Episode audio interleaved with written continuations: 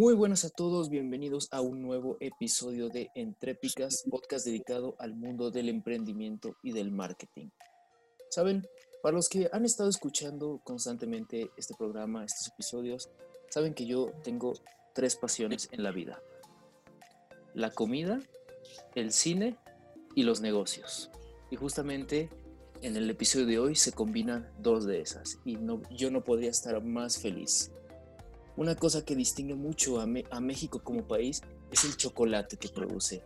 Es el chocolate, lo que significa la historia y cómo este prácticamente está enlazado en, en, nosotros como mexicanos, como cultura.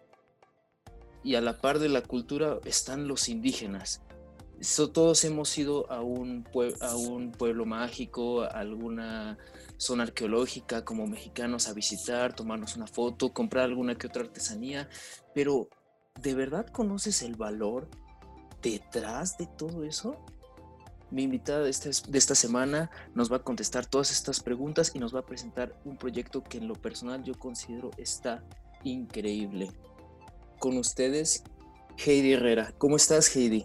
Hola José, mucho gusto y un placer también eh, coincidir contigo en este día. Eh, creo que va a estar muy divertido porque a quién no le gusta hablar de comida, negocios y de cultura.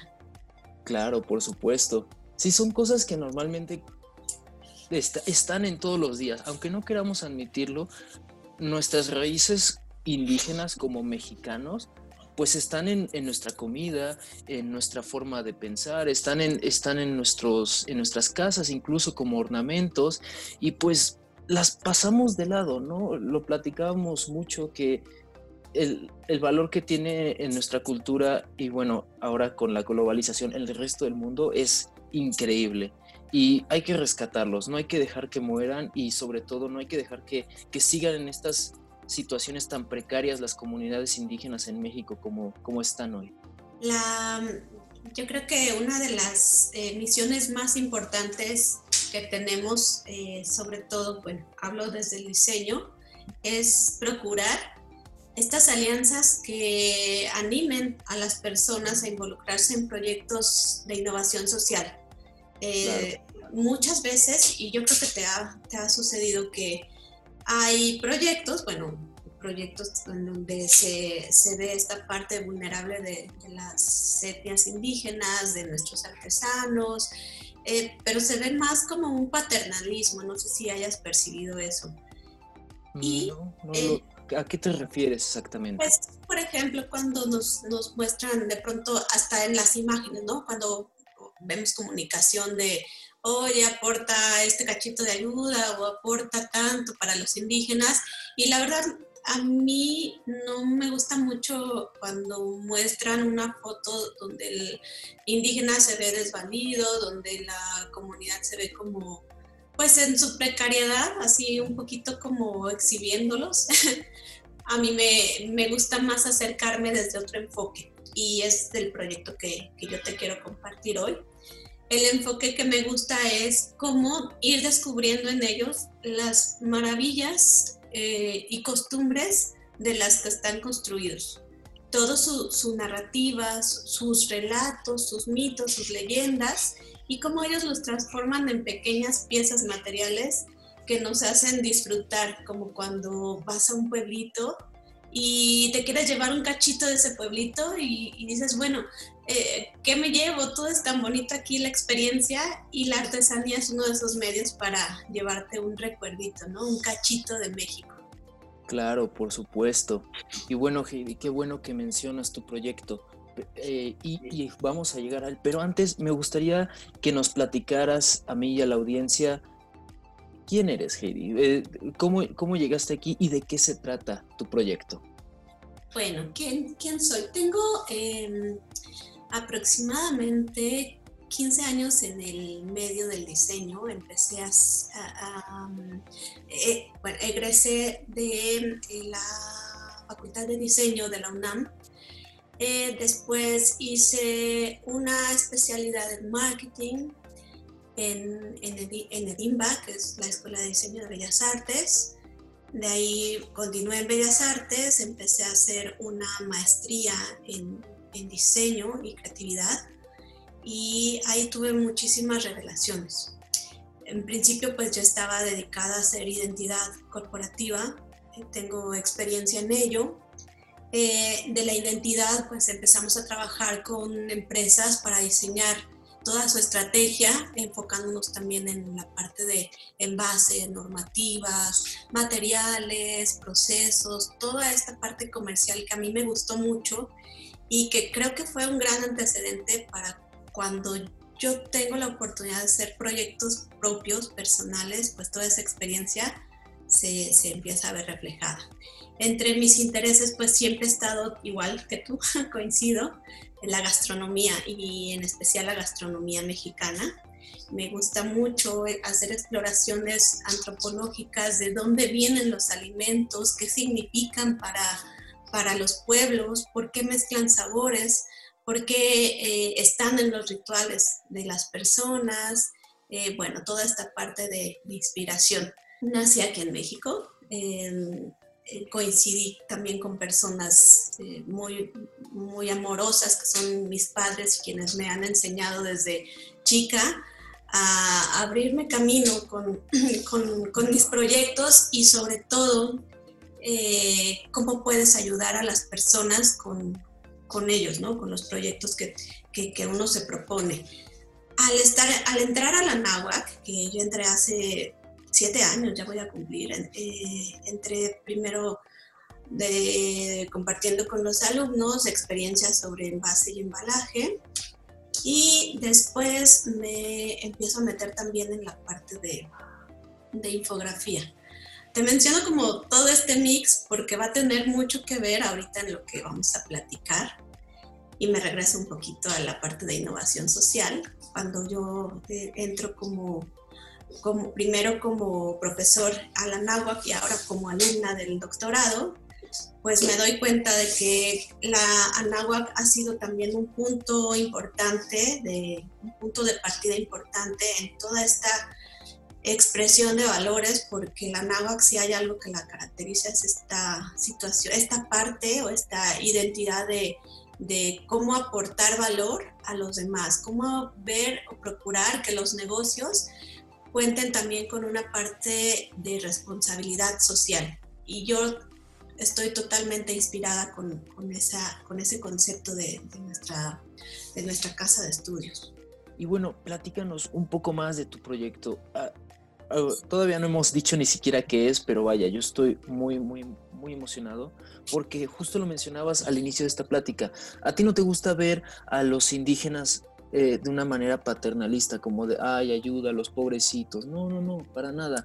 No se trata de, de victimizar a la gente, sino de buscar un bien social para ellos. Y creo que el énfasis que tú le das es algo increíble. Entonces, ¿por qué de todas las formas posibles de ayudar o por lo menos dar a conocer la importancia de los pueblos indígenas, escogiste eh, la comida, el chocolate en concreto? El chocolate es una parte importante en la identidad nacional, aunque te voy a, platicar algo que eh, cuando empecé a hacer investigación sobre el cacao, vimos que eh, en realidad no somos uno de los principales productores ni consumidores de, este producto. Eh, por ejemplo, aunque seamos, bueno, ya sabemos que el cacao viene de la cultura maya y que tenía un simbolismo eh, específico que era eh, más hacia los rituales, hacia el intercambio económico, como, como, una cuenta de valor, como un eh, simbolismo de valor. Podemos ver que, bueno, aunque decimos el cacao es mexicano, con algunos datos que te voy a dar, pues confirmamos que desafortunadamente no somos de los principales productores ni consumidores. Por ejemplo, tenemos a, Chile, donde el consumo per cápita es de 2.1 kilogramos. En Brasil es de 1.8 kilogramos de consumo per cápita. En Uruguay, por ejemplo, es como para dar un, un contexto, ¿no? En Uruguay es de 1.6 kilogramos per cápita y en México son aproximadamente 700 gramos de consumo anual de chocolate.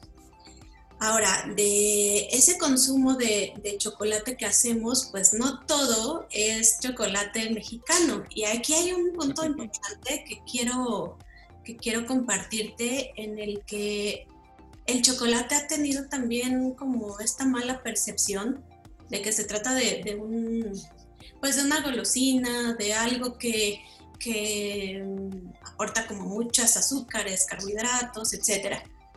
Hace poco, con la exploración de los superalimentos, pues sabemos que el cacao forma parte de, esta, esta, nueva filosofía del bien del cuerpo a través de lo que comemos, pues se ha reposicionado y ha ganado un poco más de terreno al decir, bueno, el cacao que se produce en México, pues es como también de, de los mejores y también es eh, una parte importante para economías locales, por ejemplo, de Chiapas y de Tabasco. En Tabasco está Comalcalco. Comalcalco es un lugar donde se, eh, eh, una parte de la economía local es a la, a la, al cultivo de cacao y su transformación al chocolate, al chocolate artesanal. Y, por ejemplo, en Chiapas, la zona de Montes Azules, en la en la selva, es una zona este, húmeda, es donde se hace el cultivo de estas cooperativas. Y ahí podemos hablar, por ejemplo, de tres varietales, ¿no? Del cacao nativo, el forastero, el trinitario. Son los que se dan de forma eh, endémica en México. Me parece que endémico es el nativo. es un poquito, ahorita no, no, lo podemos ver, pero si yo te lo eh, explicara este cacao nativo o criollo. Eh, realmente eh, un, especialista, un antropólogo nos dijo que la manera correcta de llamarlo era nativo. Es una, el fruto es un poco más alargado y de hecho también le, llaman cola de lagarto porque hace como una colita.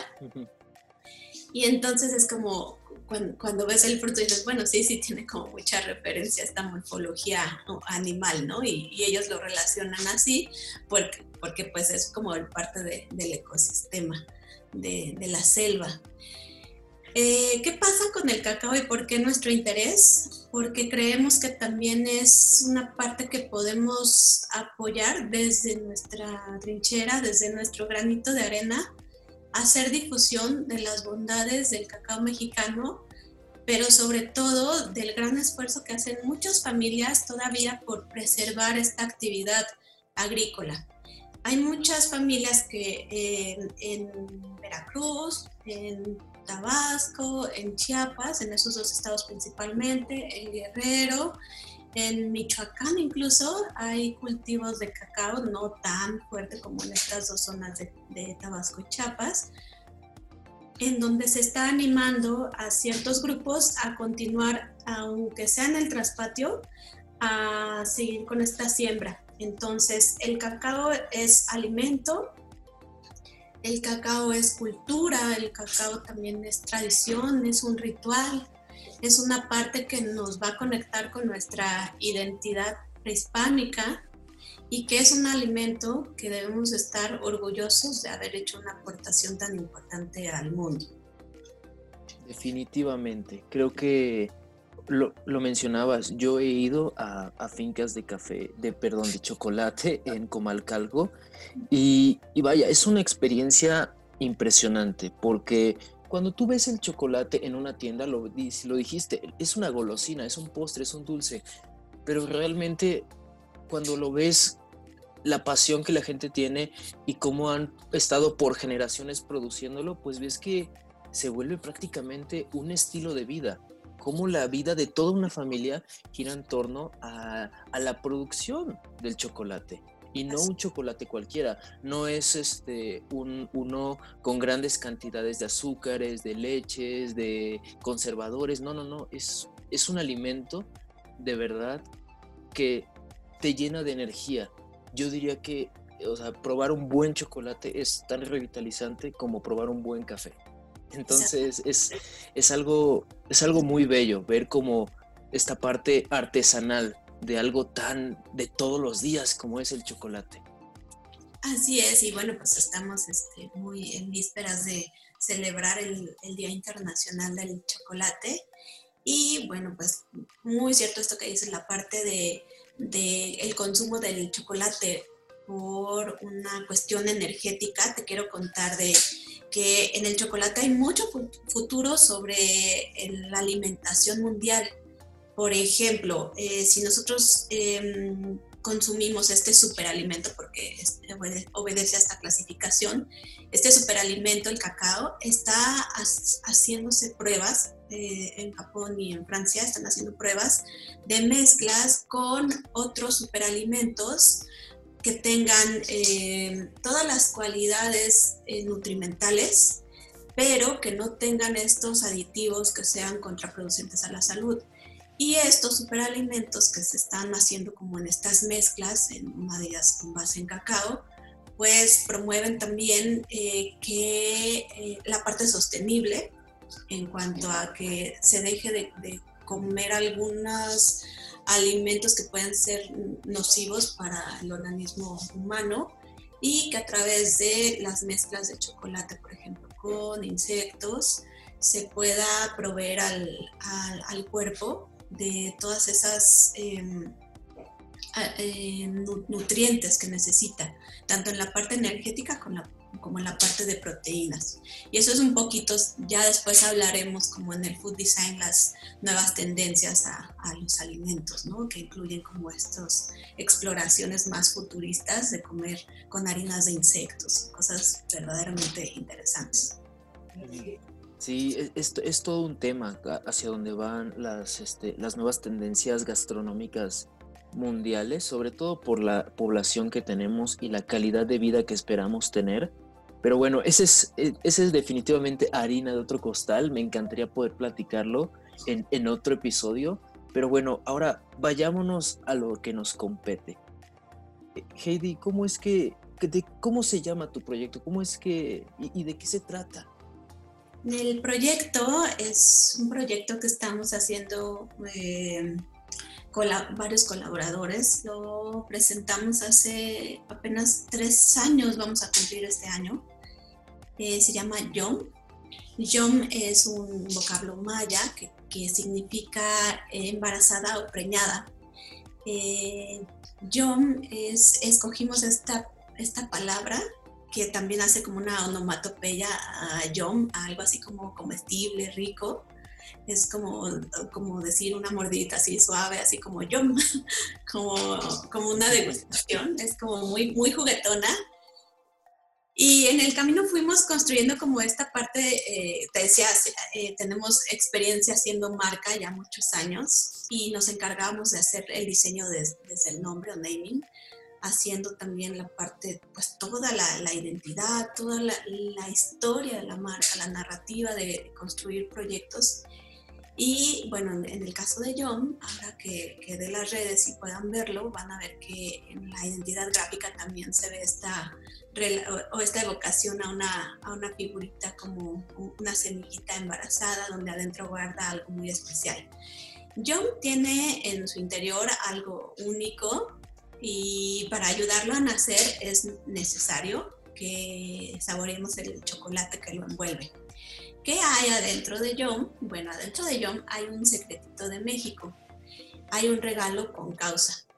¿Por qué? Porque trabajamos con artesanos mexicanos de diferentes partes de la República Mexicana, impulsando el comercio justo, el trato digno y bueno, de esta manera también procurar que, estas familias sigan produciendo en sus talleres. O sea, eh, el, interés fue un poco como cuando mencionabas al principio.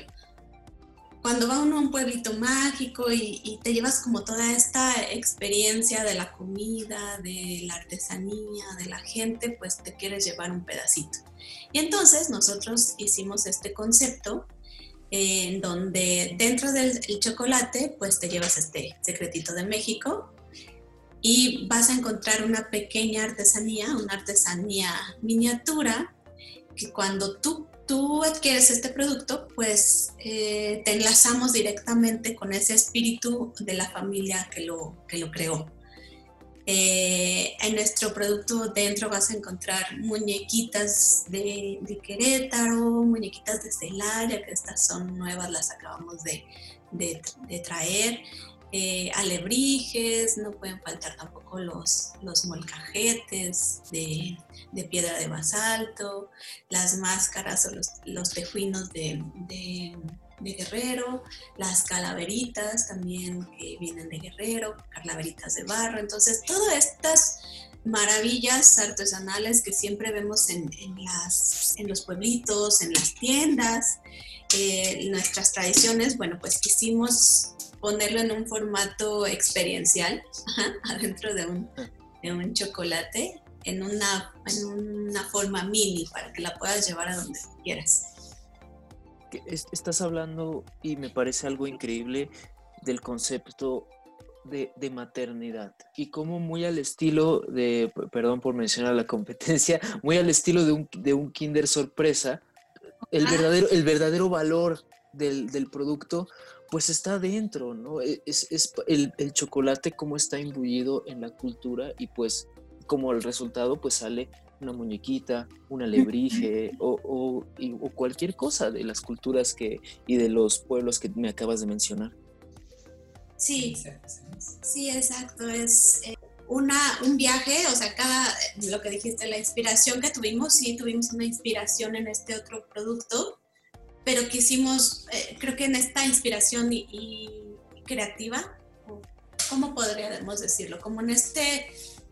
Em, bueno, tú sabes, los diseñadores trabajamos también mucho con, herramientas de creatividad, en donde ponemos como estos cruces imposibles y dijimos, bueno, pues hay, existen estos eh, productos y cómo haríamos ver ese producto como en una buena persona, como en alguien que quiere ayudar, porque de pronto tienen como como ya algunas eh, situaciones en donde este producto que mencionaste en algunos países ya no se está vendiendo, ya no se está permitiendo, por, precisamente por los ingredientes y por las piezas que, que eran pequeñitas. Bueno, al principio como que era, le gustaba mucho a la gente porque tenía cositas para armar y, era como que jugabas mucho a, y, y, bueno, pues como que explorabas tu creatividad a través de esta interacción que tenías con este producto. y nosotros lo que quisimos hacer es una versión mexicana. Y así nos conocen como, como el huevito mexicano, ¿no? El, yom. Y poco a poco pues ya, ya van diciéndole yom, yom, así como se llama. Eh, dentro de ello, pues quisimos hacer esta parte de, que fuera de, un chocolate mexicano, es un chocolate de, Chiapas, entonces eh, desde ahí como procurar el alimento, ¿no? Procurar que sí es chocolate, pero no es un chocolate con aditivos industriales. Eh, sí es una pieza pequeñita, pero con esta pieza pequeñita conoces un poquito de México. Y otra parte que nosotros quisimos integrar, ya te contaba yo también que en mi empresa hacemos estrategias de, envase, entonces eh, pues todo ese conocimiento lo, que, lo quisimos poner a prueba en YOM. Hicimos un, diseño de, envase de esta, de, perdón, de empaque de, de este producto en donde es de una sola pieza, o sea, no tiene pegamentos, eh, no tiene material añadido que pueda dificultar su recuperación o su reciclaje. Además, utilizamos eh, papeles ecológicos de bosques certificados, es decir, eh, la, fibra que usamos, el, papel o el cartón que usamos para el empaque, viene de justo de bosques que están hechos para, bueno, la explotación de estos bosques está hecha para su transformación a maderas o papeles, pero no abonan a la deforestación. Entonces, si te fijas, es un, es un proyecto sistémico en el que pensamos alimentos, sí, pero que sea eh, un chocolate que no, no haga daño. Eh, una artesanía que venga de los talleres directos de los artesanos, de, de los talleres familiares, sin que haya coyotaje ni intermediarios. Y el empaque, pues que sea de una fuente sostenible. Entonces, estas, estas artesanías, esto, estos pequeños eh, regalos que están dentro de Yom, son hechos por artesanos? Eh, así es, son todos hechos por artesanos que, bueno, sabemos la situación de, todos ellos en las condiciones que, se encuentran, como tú bien mencionabas al, al principio, y lo que vimos como área de oportunidad era rescatar estas bellezas, estas creaciones que vienen de generaciones antes y cómo algunos integrantes de la familia siguen conservando. Esto también lo, lo leí alguna, en alguna ocasión y fue una también de, las, de los detonadores para este proyecto, en donde leía que eh, cada vez es más la erosión cultural en estos talleres artesanales porque pues se encuentran con diferentes situaciones que, que, los amenazan ¿no? hacia la desaparición. Uno es pues la falta de capital para invertir en, mejorar el taller o tener más capacidad de producción o mejores canales de distribución. Otro pues es, sabemos, el regateo, que aunque ese quiero así como mencionar que alguna vez escuchamos, que a las personas cuando van a visitar los talleres les dicen, es tradición que tienen que regatear y esto no es cierto. Ojalá que en tu programa lo escuchen muchas personas porque de los artesanos, de boca de los artesanos, pues escuchamos eso, ¿no? Que una pieza en la que se tardan tres, cuatro meses, eh, hablando, por ejemplo, de un textil, o que te tardes una semana, lo que sea, eh, no amerita a que le, digas al artesano, pues te lo pago en menos, ¿no? Claro, claro.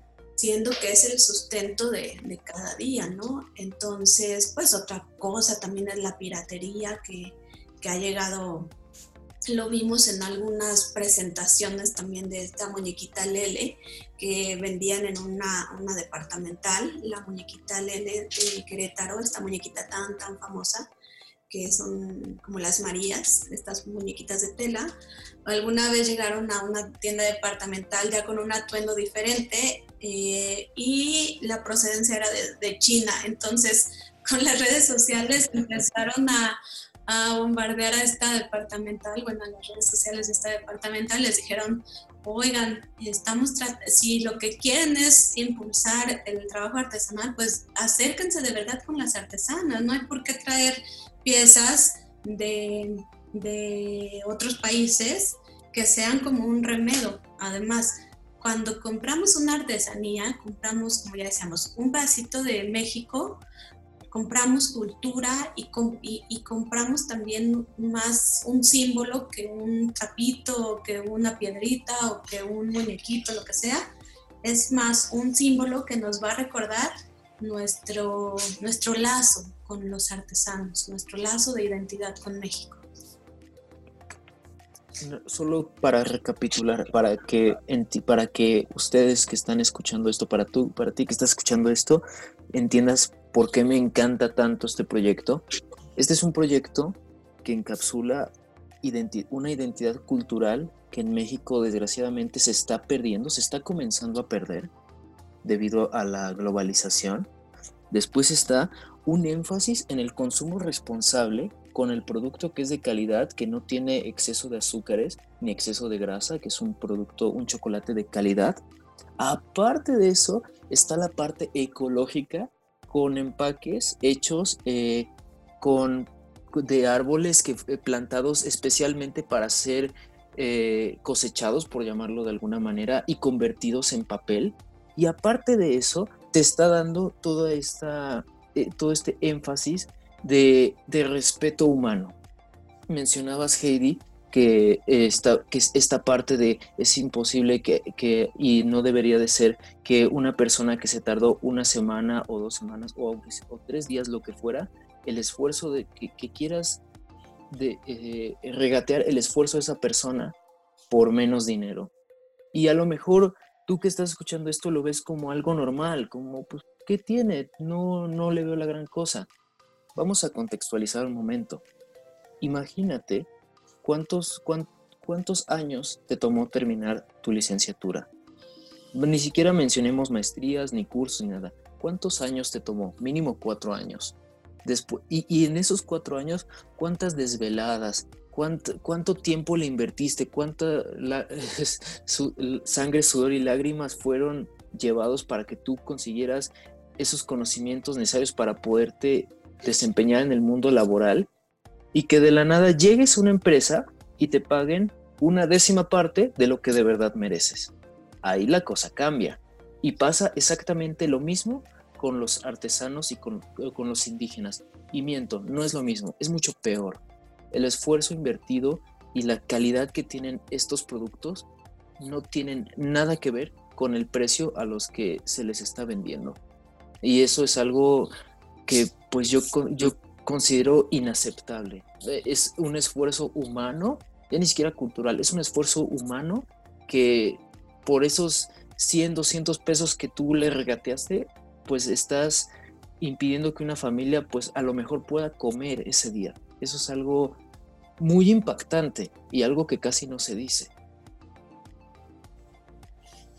Exactamente, y nosotros, bueno, creo que podemos cada uno, desde lo que sea nuestro campo, nuestra profesión, procurar, hay tantas necesidades en nuestro país que cuando yo encontré, bueno, junto con Arturo Ponce de León, que es mi socio en este proyecto, cuando encontramos una posibilidad de hacer un negocio, hacer una empresa y hacer una, un concepto que fuera socialmente responsable, donde se apoya a las personas, también hay crecimiento para nosotros y hay la, la oportunidad de hacer una divulgación cultural pues creo que ahí se juega mucho con, con esta parte de cómo puedo hacer o plantear un proyecto que sea sostenible en las tres partes, en lo económico, en lo social y en lo ambiental, que, que creo que, que, muchos de los proyectos de, de ustedes, de, de, los, de los jóvenes,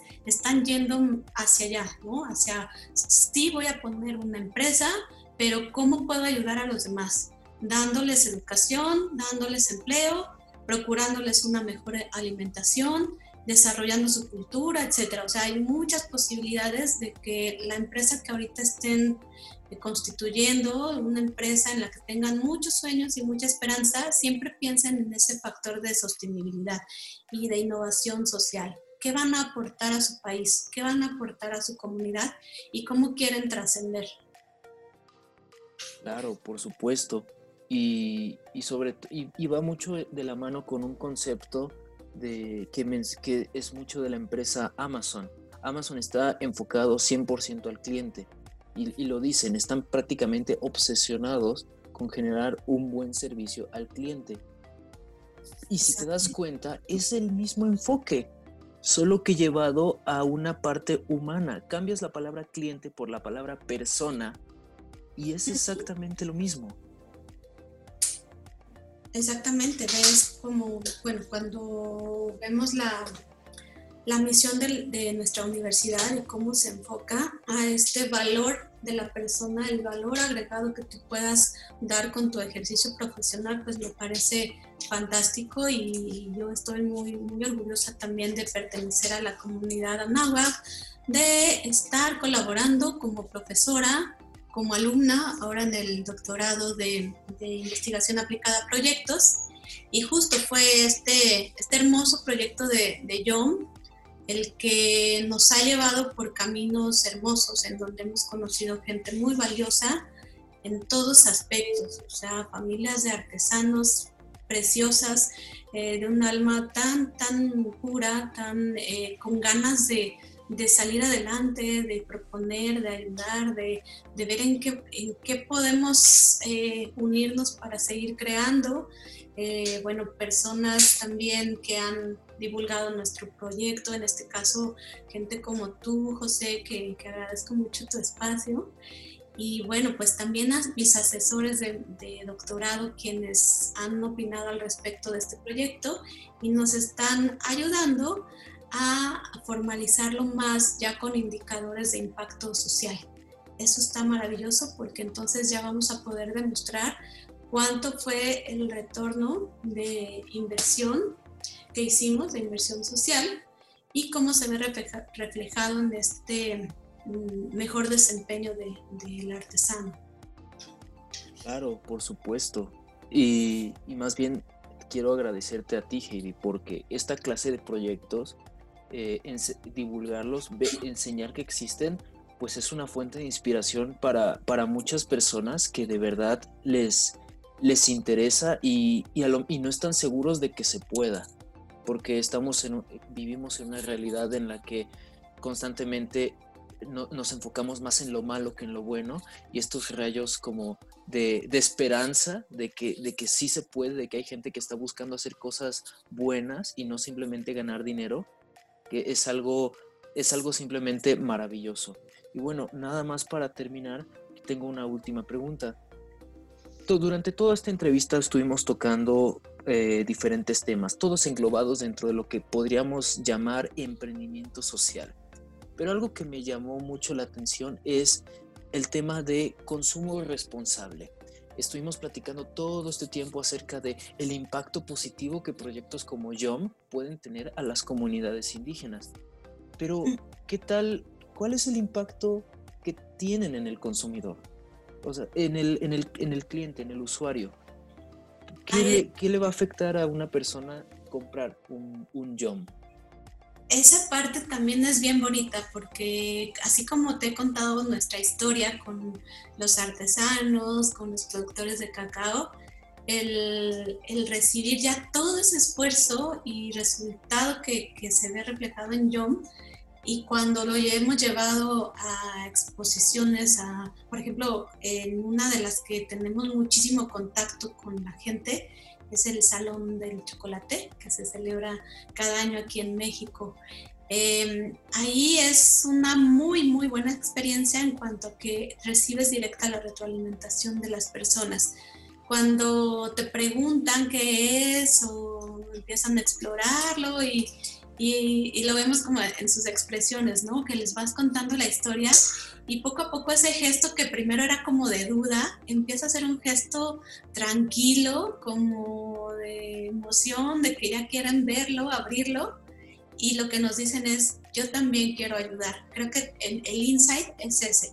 Se sienten como parte de este proyecto, se sienten como una parte de la que está ayudando a estos artesanos y productores y que están poniendo un cachito de ellos para promover el, trabajo decente, el crecimiento económico, que tiene que ver también con los objetivos de desarrollo sostenible, eso no lo saben ellos ni se los contamos en la historia, pero que es nuestra meta así máxima, ¿no? Poder cumplir con este objetivo de ayudar a más personas haciendo cosas buenas. Y eso es lo que se transmite una vez que ellos conocen la historia de John, la narrativa que tiene el producto es como un, gesto de felicidad y, de, querer aportar.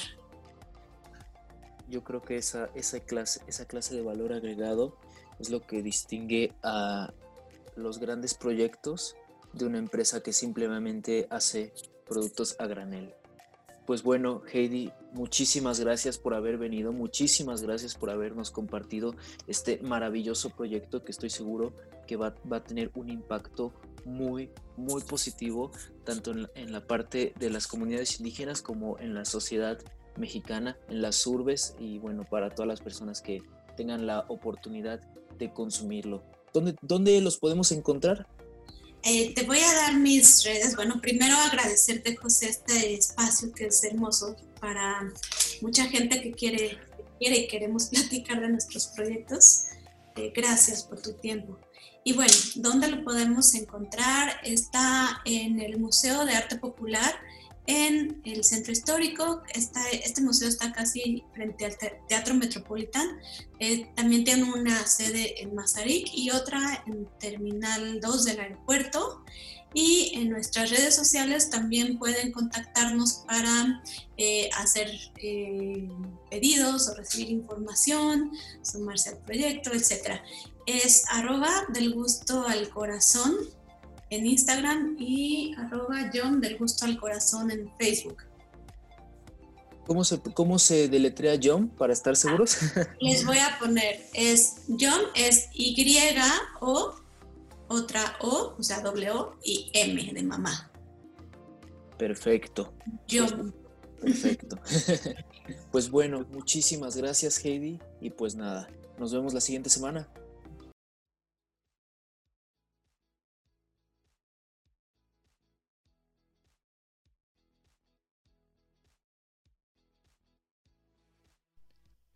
Espero que hayas disfrutado este programa. Recuerda que puedes encontrarnos en Twitter como EntrepifyMX.